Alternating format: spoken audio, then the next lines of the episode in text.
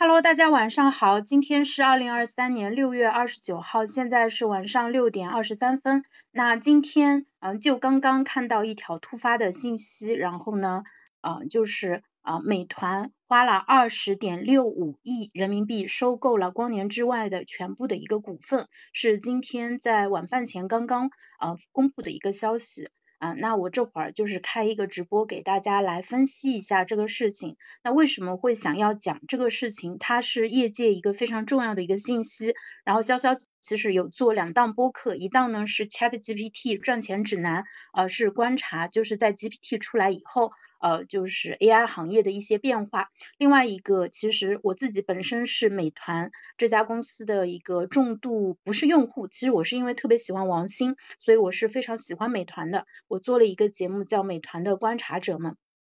因此就是当呃就是美团决定收购光年之外，然后这个消息对外公布的时候，其实我的内心是非常的感慨的。那先给不知道。呃，就是光年之外的朋友，简单的做一下科普啊。光年之外是美团呃之前的联合创始人，也是美团嗯的一直以来的二号人物王慧文呃那个就是创立的一家呃 AI 公司。然后嗯，他是从二月十四号，也就是今年二月十四号，王慧文在即刻上面宣布说正式进军啊那个 AI 行业，然后目标是呃成为。打造中国的 Open AI，就是研发出属于我们自己的 Chat GPT，呃，然后后续它的呃招人啊，还有就是包括有一些重磅的呃一些合伙人加入光年之外，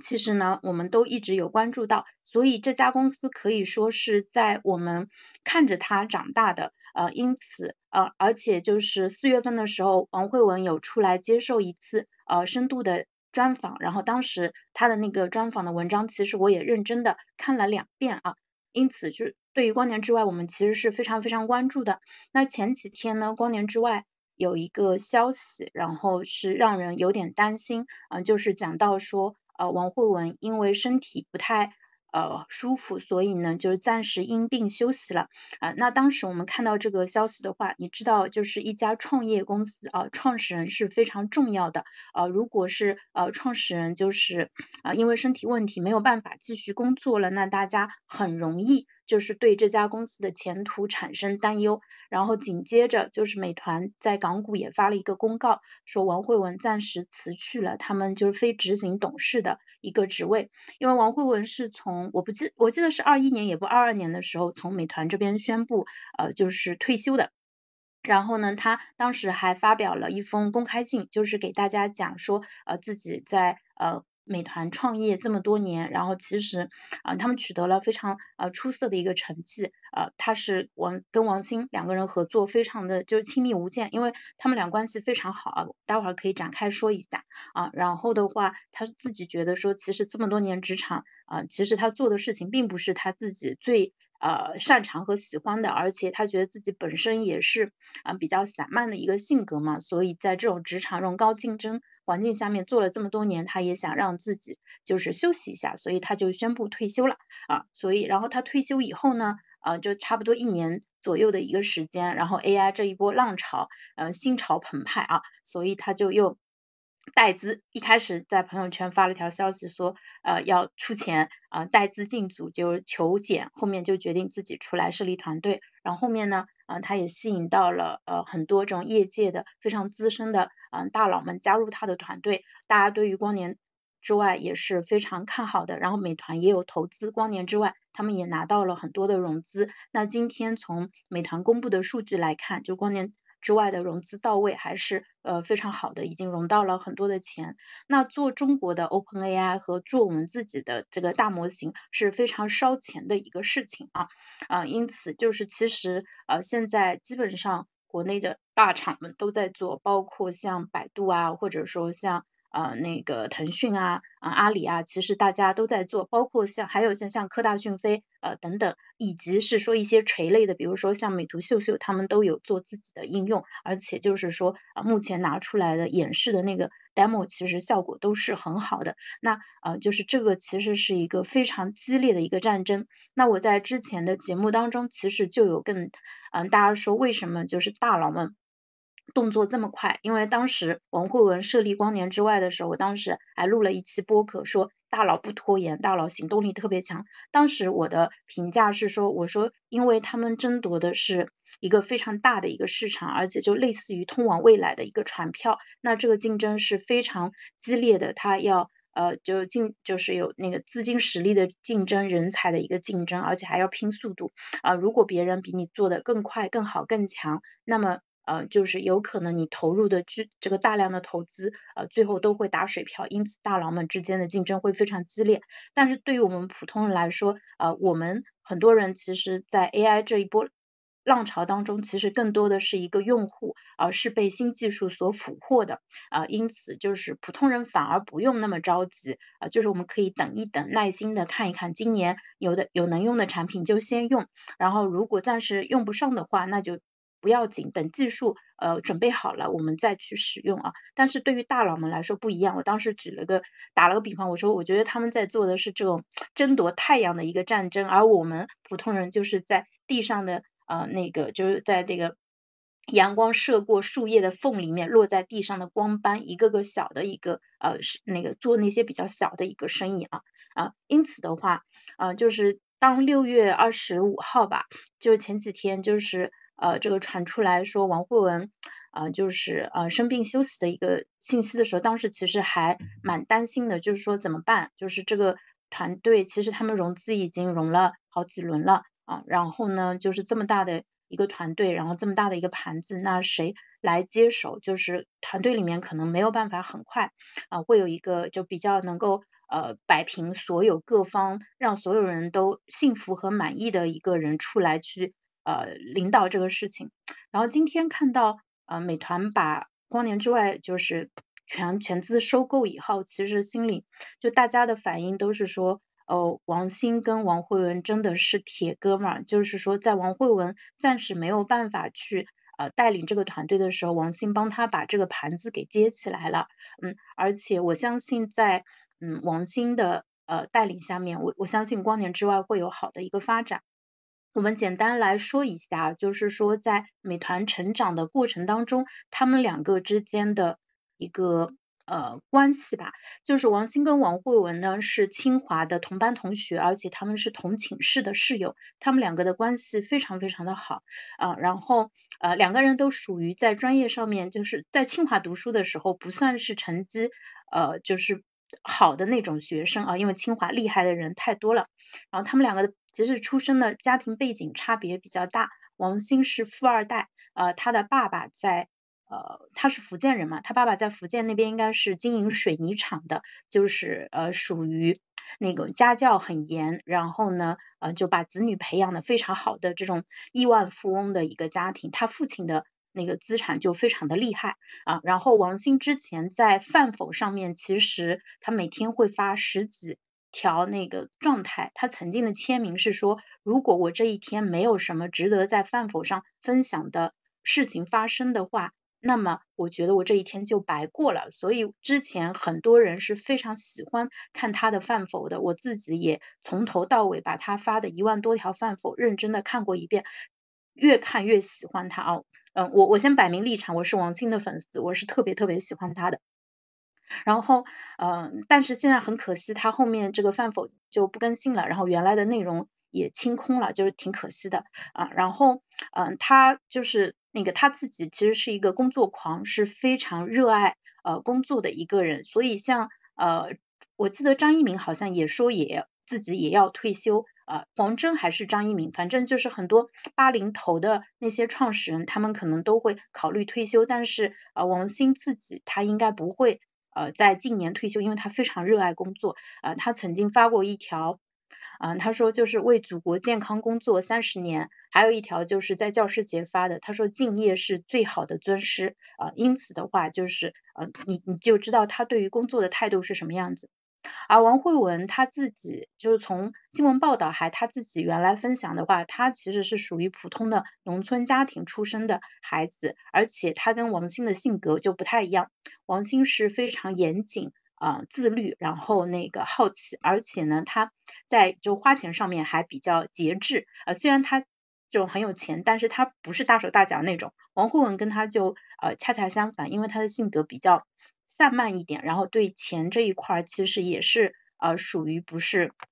很。呃，就管就是对自己约束不是很严的那种啊。他们两个性格不一样，但是关系非常的好。然后在他们呃毕业以后，就是两个人各自去不同的地方读书。王鑫当时是去美国读博，然后呢，王慧文应该是读的是中科院的博士。然后后来，嗯，王鑫读到一半呢，就是寒假还是暑假的时候回国，然后他决定不不读博士了，就是决定开始创业。然后王慧文也跟着一起退学，所以两个人一起创业。他们一开始做，呃，最早好像是做的一个软件产品叫多多有，但那个没有成功。后面在零四年的时候，他们做了一个非常成功的产品叫校内网。然后我是零四年进大学的嘛。嗯，我大差不多是在零四年年底的时候，在我的同学的推荐之下开始用校内。那在后面的几年时间内，我一直到我毕业吧，应该有四五年的时间，我都是校内网的重度用户。只不过那个时候我不知道王兴，也不知道我在使用的这个软件到底是谁做出来的。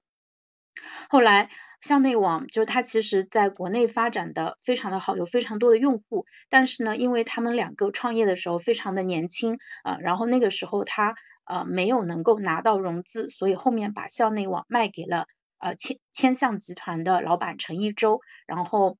所以呃就是到后面。啊，就他们两个就开始创业，又开始去呃找其他的一个方向，然后中间有一段时间他们分开过，王慧文自己出了一个呃跟房产信息相关的一个呃产品啊，就是但是后面当王二零一零年呃一零年还应该是一零年，嗯美就是就当时团购开始兴起，就美国有一家明星企业叫 Groupon 呃进中国叫做高朋，然后当这一家呃开始就是就是。因为独角兽企业嘛，全世界都会关注，然后国内也开始迅速有那种呃跟风的呃一个企业，那个时候叫 Copy to China 啊，那美团就是其中的一家。然后王兴设定设立美团的时候，那个王辉文就把自己原来那个业务结束掉了，然后跟着王兴啊一起做美团，一直做了十几年，然后他们也做的非常的成功，大家可以呃从。啊，有几本书里面可以看到他们创业的一个经过，其中一本叫做《长期有耐心》，长期有耐心是美团的企业文化啊，浓缩成一句话叫长期有耐心。然后另外一个呢，就是讲王兴的创业经历的，叫九败一胜啊，就是讲到说他之前可能呃，他们中间其实还做了一个产品，就是饭否，饭否是跟微博有点像的啊，但是这个产品的话后面啊也是被关掉了，然后啊因此就是。他们在说王兴在美团取得成功之前，其实经历了很多的失败啊，嗯，所以就会呃觉得呃这是一个非常呃一就是那个非常的坚韧不拔，非就是非常呃有韧劲的一个企业家。而美团做的这一块业务，从呃当初做团购到后面。呃，就是跟呃大众点评去合并，他们当时做的这个本地生活，然后包括后面跟饿了么在呃外卖这个领域大打出手，以及后面对吧，去呃在他没有在全国做，在上海以及一些重点城市做打车业务，然后其实呃美团真的是一家身经百战的一家企业，就是在呃跟竞争对手正面硬刚这件事情上，其实美团呃在。大大小小的战役当中都取得了胜利，然后其实呃从去年开始，美团呃也遇到了一个问题，就是它遇到了一个非常强的一个挑战的对手，就是呃抖音，对，因为抖音嗯那个要做本地生活，那它动的就是原来呃就是美团上面的团购和到店的那些套餐啊，就是其实吃掉了它呃。呃，相当一部分的市场份额，然后包括美团也一直心心念念，啊，抖音一直心心念念想要做外卖啊，就是他们做外卖的消息其实已经就是宣布了传了有一两年的一个时间啊，当当然目前还没有起色。那我自己从感情色彩上来说，我当然是支持美团的，我希望美团能够打好这一场那个防守的一个战役啊。所以你看今年啊，其实美团其实对外没有说很多的。呃发很多的公关稿，就是进攻的这一方会有很多的动作，比如说我们要呃开那个什么本地生活要做什么激励措施啦，或者说我们要在多少多少城市里面嗯去做外卖业务了，但美团这一块其实是非常低调的，也没有嗯就直接去回应，但是他们内部的话其实是非常重视的，因为我之前跟在美团工作的。呃，就是一线的小伙伴交流过啊，呃，我相信美团这一家企业的话，它呃，就是说哪怕是面对像抖音这样子超级可怕的对手，它依然也是能够去克服难关的。而且最近呃，美团其实还在布局一块业务的话，叫万物到家。我不知道你们有没有就是呃，就是就比如缺一个东西，然后临时要用啊，那这个时候呢，呃，你如果用呃，这种京东或者用天猫下单呢，嗯，就送到的速度太慢了，没有办法满足你及时的一个需求。那这个时候，其实你用美美团去买是呃速度最快的。我自己最近也有用这个呃产品啊，我觉得其实是非常呃非常厉害的一个产品。它其实是把所有的实体店变成了它的货架。然后呢，就是在呃半个小时到一个小时的时间内就能完成配送，那这一块也是美团非常重视的一个点，而且它在满足这个时效性的一个基础上，它还把价格做到了很低的一个水平，那这一点其实是非常非常厉害的，大家可以重点关注一下美团的外物到家，就是除了它送外卖以外，它。这个配送的那些呃日常需需要使用的这些百货的这一块的业务，那我们在我说起美团，美团就没完没了啊。那我们说回来啊，就是说到就是呃今天这个收购呃事件的话，其实我自己是非常的感慨的，就是嗯我相信王慧文嗯他自己。就是说，对于光年之外，肯定是有很深的一个感情，而且他也有很强的一个责任感，呃，所以就是说，嗯，就是当他暂时没有办法去带领这个团队的时候，由他的就是这么多年跟他，呃，就是两个人之间有非常深的信任关系，啊，而且就是合作很多年，你两个人十几年一直在一起，呃，就是这个两就是就真的是指哪打哪，就是说这个兄弟齐心的。啊，那种合作伙伴，然后现在去呃把这块业务接起来的话，我觉得是呃就是能够让他好好的呃去休养，然后我相信他也能够呃回到工作岗位上面来。然后王慧文嗯自己其实也有很多的粉丝啊，就是因为嗯他有一个非常有名的一个课程，就是他在清华讲了。呃，一堂那个产品经理课，那因为王慧文跟王鑫两个人都是清华毕业的嘛，所以他们搞活动都喜欢到清华那边去，所以啊，王慧文那个就是大家叫他老王啊，花名叫老王，就老王在呃退休之前，他这门课就是在清华讲的，讲的非常的好，然后呃网上有人整理了 PDF 啊，嗯，然后我自己其实看了三遍。啊，如果有需要的朋友的话，可以私信我一下，我发给你。呃，我自己其实是非常非常喜欢他的清华那个这这个课程，它里面讲了很多的原理，他讲了说他们当初为什么会选择外卖这一个生意，以及他们对这个市场的。啊，评估啊，就他们并不是因为喜欢做外卖才去做外卖的，他们两个人是真正的属于那种立大志做大事的，就是他们看市场的时候，因为他们那个创业的时代也足够早，像现在其实大的市场都已经被巨头们给占领了，但在他们那个时时候，其实还是群雄混战，就是。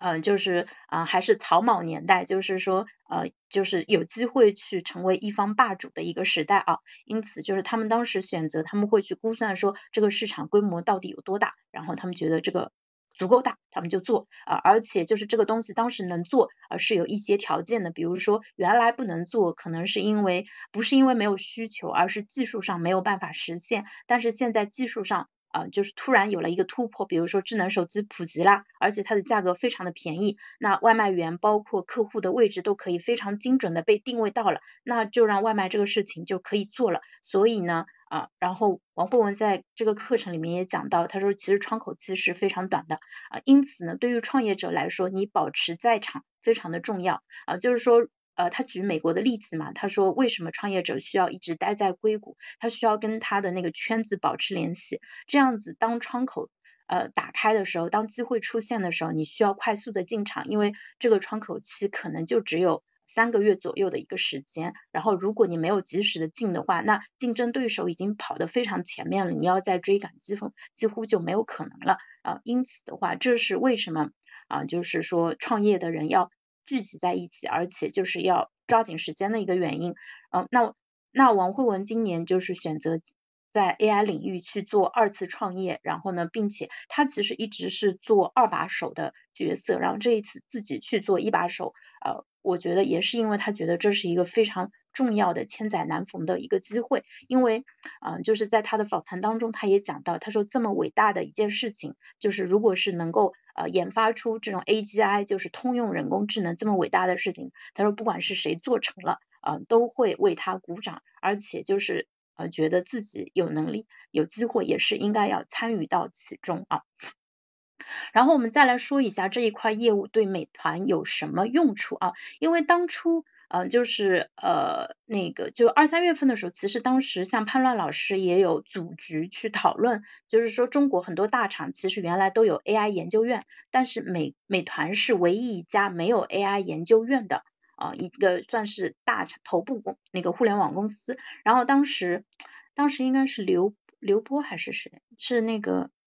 呃姓刘的那个老师，他讲到，他说其实美团是一家特别务实的一个公司啊，就是啊，比如说你如果去申请去设立这样一个研究院，你必须要通过。啊，王慧文跟王鑫去跟他们去给他去讲说为什么你需要有这个东西，然后他们会问你很多的问题。那如果你没有想明白，然后没有说清楚的话，那他们就会骂你，然后并且会拒绝你的一个申请啊。因为因此，美团是一家非常务实的一个公司啊，它并不是一家花钱大手大脚的公司。就是在业内，就是美团也以没有什么福利啊什么著称啊，就是大家都开玩笑叫它开水团。那这个其实跟呃，就企业的风格跟创始人的风格其实是有很大的一个关系的。大家仔细去想一下，就是美团做的这一块业务，其实呃它的护城河，就特别是像外卖这一块，为什么抖音想做但是做不到的一个原因，就是你要建设这么大的一支配送的一个团队，而且就深入到这么多城市。它其实是一个非常，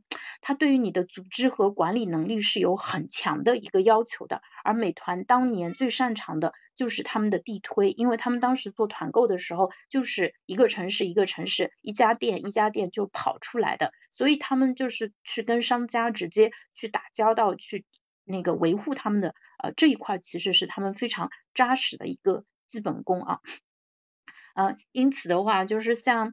呃。那这一次其实也算，比如，因为当年光年之外设立的时候，其实美团是有参股的，是有，嗯，就作为，嗯，就是天使还是 A 轮的那个投资人是有参加的。那现在就把它全资买下来以后，我们回头可以看一下，就是 AI 对于美团的业务啊有什么样的一个，呃，就赋能的一个可能性啊，是怎么样能够让。呃，美团的业务去插上一个 AI 的一个翅膀，还是说会把它变成一个单独的一个东西？因为我自己之前我我在想，就是比如说像阿里，或者说像呃呃，就拿阿里来说吧，像阿里如果做。嗯，那个 AI 的话，就是他们做了一个什么通用千亿还是什么通，这个名字太难记了，记不住啊。通用千问，就他们有一个很好的一个应用和落地的场景，就是他们可以直接给用户用，就通过钉钉这个产品让用户直接体验到把它给用上。但是呢，如果你没有这种直接面对 to C 的用户的一个产品，就没有那么多人来用，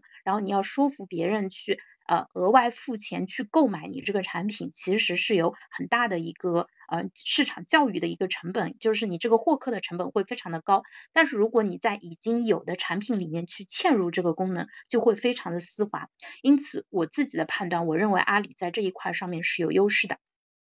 呃，然后包括像有飞书的，或者说有企业微信的，呃，这几个大厂其实都是有优势的。呃，但是像美团这样的。呃，就是它其实并不是呃做工具的呃这种公司，它后面就是它这个 AI 它怎么样去使用的话这一块啊，我们拭目以待吧啊。然后最后我还想说一下，就是关于呃创始人，就是呃我不知道我们现在在听呃直播或者说听回放的朋友里面有多少人呢是呃自己在创业。那如果你自己创业，你大概能够理解作为一个创始人，你会承担多大的一个责任啊？就是大家可能会看书，对吧？比如什么创业维艰啊、从零到一啊这些书，可能这些畅销书大家可能都有看过、有了解过啊。但是因为如果你没有自己真正的创业过，没有自己去呃，就看你自己的银行账户上还剩多少钱，然后能不能呃覆盖就是你的这个成本，以及你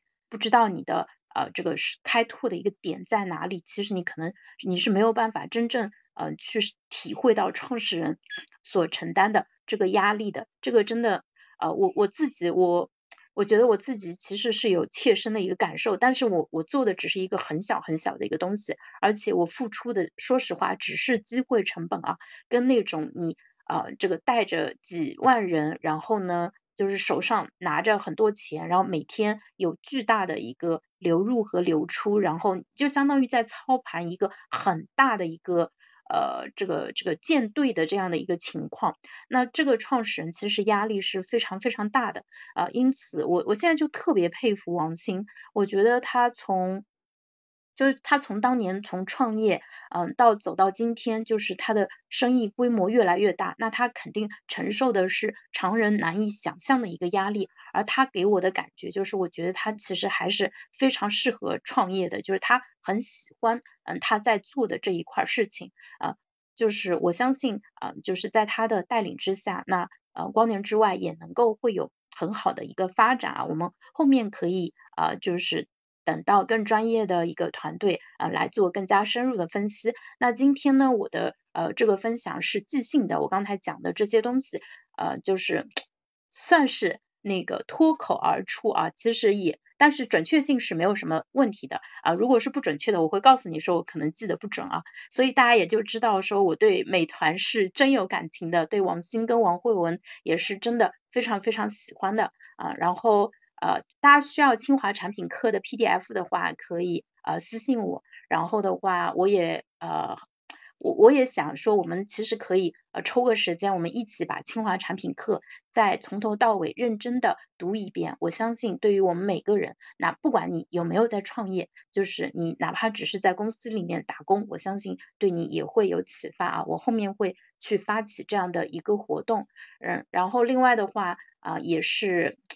就是我觉得在这个这个故事里面，其实让我看到的更多的是感动，以及是相信，以及是如果我们每个人都能够有像王兴这样又有钱又仗义，然后就是在关键时候能够给你托底的那种哥们儿的话，那我觉得真的是非常非常幸运的一件事情啊啊！那我们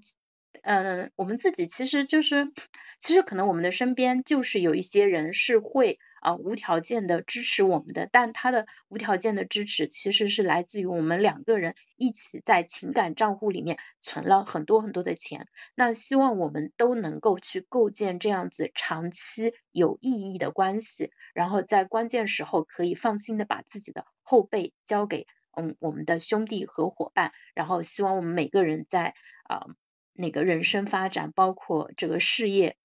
前进的一个道路上面，啊，都能够每一步都走得非常的踏实。那今天的分享就先到这里，谢谢大家的收听，拜拜。